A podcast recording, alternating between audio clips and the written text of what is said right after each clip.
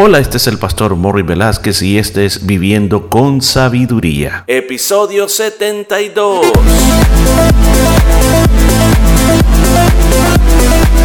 Y en el programa de este día estaremos aprendiendo cómo aplicar la sabiduría de Dios a nuestra vida a través del libro de Proverbios. Muchos consejos muy hermosos basados en la palabra de Dios. Todo esto y mucho más en Viviendo con Sabiduría. Y gracias por estar con nosotros en un día más en esta vida de sabiduría. ¿Qué tal? ¿Cómo se encuentra? Démosle gracias a Dios porque hay una nueva oportunidad de estar vivos y poder hacer tantas cosas bellas para Él. Así que que el Espíritu Santo nos ayude para poder eh, expresar este consejo de la palabra de Dios. Y nos encontramos capítulo número 13, versículo 19. Dice la palabra de Dios, el deseo cumplido regocija el alma pero apartarse del mal es abominación de los necios. Mire qué linda es la palabra de Dios y nos está hablando en una verdad que yo sé que a todos nos ha pasado.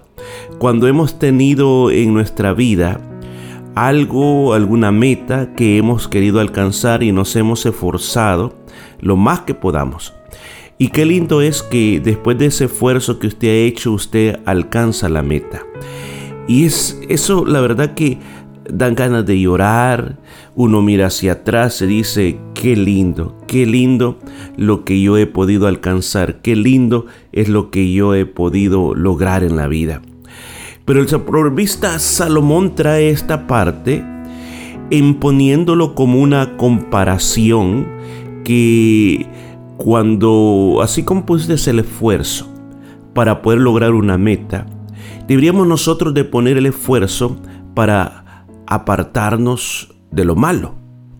Entonces, aquí está poniendo esta perspectiva, esta comparación, para ponernos claramente una gran problemática en nuestro tiempo. Así como hay personas que se proponen alcanzar metas en la vida y lograrlo, se esfuerzan y dicen muchas veces, no a tantas cosas con tal de lograr la meta.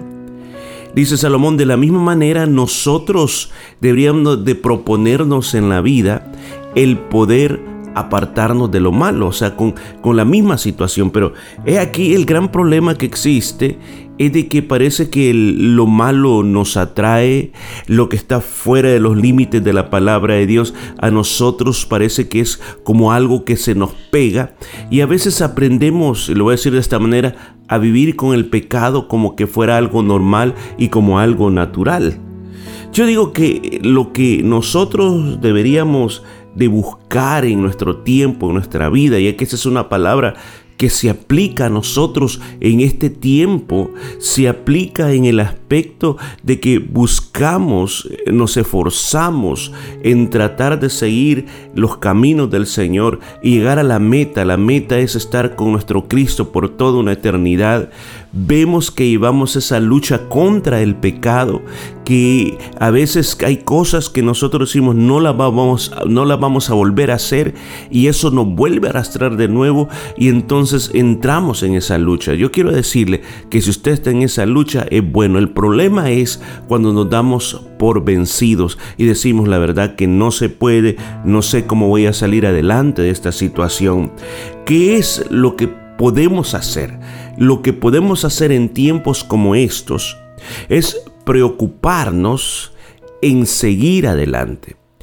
El apóstol Pablo dio un consejo que él hacía una sola cosa.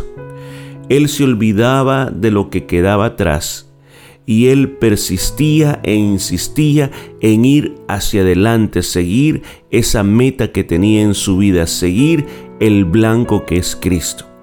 El apóstol Pablo aconsejó, no te estés lamentando de lo que hiciste ayer. No veas tu presente en base a lo que pasó ayer.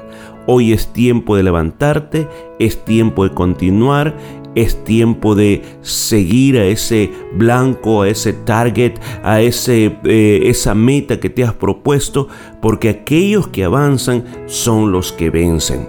Pero sigamos con el siguiente versículo. Dice, el que anda con sabios, sabio será, mas el que se junta con necios será quebrantados. ¿Se recuerda el otro dicho popular que dice, dime con quién andas y te diré quién eres? Entonces es muy parecido. Si tú andas con personas que aman la sabiduría de Dios, que aman el camino de la sabiduría, de Dios y están intentándolo, están viviéndolo, entonces va a ser contagiante para tu vida. Lo vas a desear, lo vas a querer. Pero si tú te juntas con necios, o sea, recuerde que el necio es lo contrario al sabio. El necio piensa que lo sabe todo. El, necio piensa que, que Dios pues eh, tiene una opinión secundaria y que lo más importante es la experiencia de la vida, los sentimientos que siente. Entonces no tiene en cuenta a Dios, simplemente ignora a Dios. Entonces tú tienes la decisión con quién te vas a juntar. Esto es lo que la palabra de Dios está queriendo decirnos a nosotros en este tiempo. Tú tienes la decisión a dónde vas a estar con respecto a qué personas te asocias. Y miren qué, qué importante es. O sea, en otras palabras, tú te conviertes en la persona de acuerdo con los del tipo de amigos que tienes. Si tú tienes amigos que todo el tiempo solamente buscan sus propios deseos, su diversión, su propio mundo y a Dios lo tienen alejado, tú te vas a convertir igual que ellos. Pero si tú eres de las personas de que quiere tener, quiere rodearse de otras personas que aman a Dios, que aman la sabiduría, que aman las escrituras, que aman la oración, que aman el estar en la iglesia, que aman hablarle a otros de Cristo, que te dan consejos bíblicos, tú te vas a volver igual que ellos. ¿Cómo puedes aplicar en este siglo XXI este verso de tu, de tu palabra o la palabra de Dios? Bueno, muy simple. ¿Qué es lo que nos está llamando? O sea, decide bien con quién te vas a juntar. Pasa un filtro sobre tus amigos. ¿Cuáles son esos amigos y por qué son tus amigos? ¿Son tus amigos porque les gusta divertirse? ¿Son tus amigos porque eh, tienen el mismo tipo? Puedo decir, son mis amigos porque tenemos los mismos hobbies. Ok, pero mi pregunta es, ¿te están beneficiando tu vida espiritualmente? Pero usted me puede decir, pero es que mire, cuesta encontrar amigos, de verdad, cuesta encontrar. Y a veces en la iglesia yo no los puedo encontrar. Ok, yo te voy a decir una cosa. Más vale no tener amigos que tener amigos que te están llevando a la perdición. Tener amigos que te envenenan con lo que están haciendo. O sea, Dios va a proveer si, si tú comienzas a querer seriamente en querer tener un compromiso con Dios y rodearte de gente, de gente que te va a bendecir tu vida, Dios te lo va a conceder. No, se recuerda el Salmo 1 cuando dice, bienaventurado el varón que no anduvo en consejo de malos, ni en silla de escarnecedores se ha sentado.